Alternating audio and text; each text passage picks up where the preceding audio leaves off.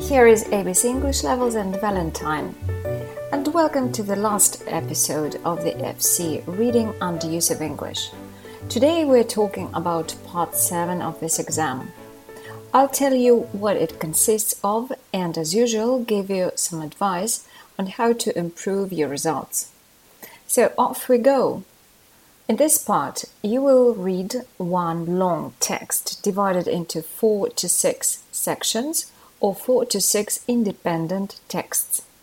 In total, the length will be 500 to 600 words. There are 10 questions that you must match with the different texts or sections.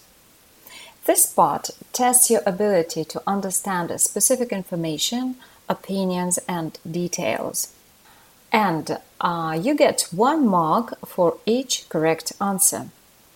Now let's talk about strategy.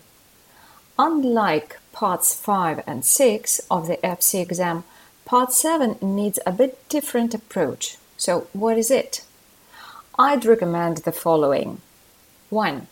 Don't skim the text or sections this time. Just read all the titles, subtitles, and headings. Again, to understand the topic. 2. Then read quickly 10 questions underlining keywords. Remember that the keywords are your key to success. 3. Start with the first text or section and read it very carefully and underline keywords. In this part of reading, it is especially important. Sometimes the questions look very similar, and it is the keywords that will help you to find the right option. 4. When finished with reading the first text or section, turn to the questions and try to find those which relate to it. There may be one, two, or three questions connected with one text or section. So tick all of them. After doing so, you'll have fewer questions, 9 eight or maybe seven, but not ten. And it's always easier to choose from few variants, isn't it? 5. After that, do the same with the rest of the texts or sections. Let's see some example. It's clear that just listening to my explanations without seeing a text might be not enough to understand the method and use it. But I still want to give an example and show how this approach works. Anyway, you can always visit our website abc-englishlevels1word.com where we have all our podcasts written. By the way, listening to what you are reading is really helpful in building up listening skills. Well, I've chosen a text about disastrous holidays. There are four sections in the text. Four people tell us about their experience. One section, one person. Surely, I'm not going to read and explain all the sections. I'll show how to work with only one. And instead of 10 questions, uh, um, I'll use five, just not to get you tired. So the text is My Nightmare Holiday. I will read it. Yeah, listen to me carefully, please, and then we will try to analyze, analyze how to do the exercise. My dad was teaching in Malaysia.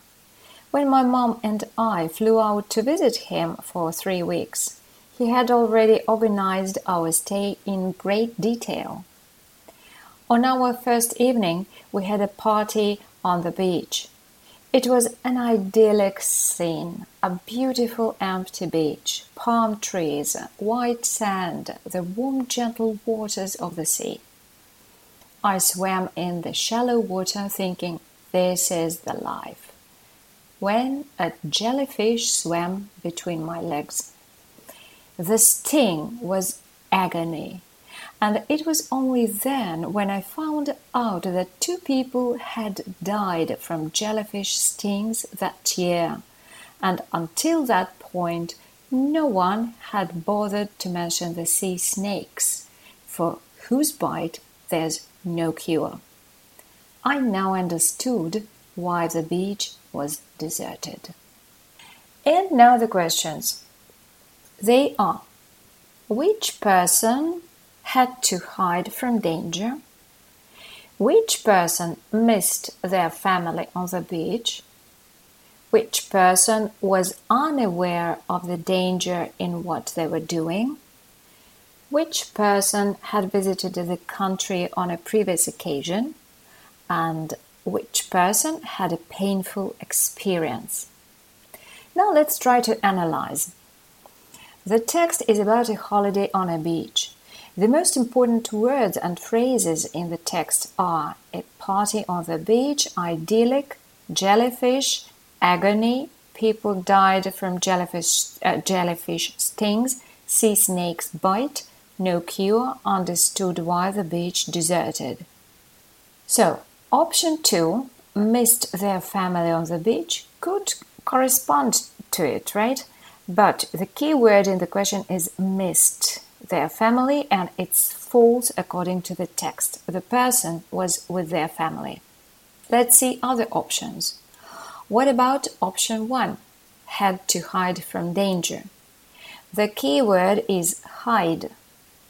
Again, there isn't anything about hiding from danger because the person didn't know about any danger at all. They enjoyed swimming in the warm waters of the sea, remember? The text says the sting was agony, and it was only then when I found out that two people had died. The fact that the person didn't know about the danger is reflected in the third option, saying that they were unaware of the danger in what they were doing. Now let's see option 4 had visited the country on a previous occasion. It isn't suitable at all because the text doesn't say anything about if it was the first or the second visit to the country. And finally, option 5 had a painful experience. The word painful corresponds to the idea of agony, the key word that the person used to describe their feelings from a jellyfish sting. So, options 5 and 3 refer to the text. That's all I wanted to share with you today. Hopefully, it was useful. If you liked the audio lesson prepared by ABC English Levels and Valentine, share it on social networking sites.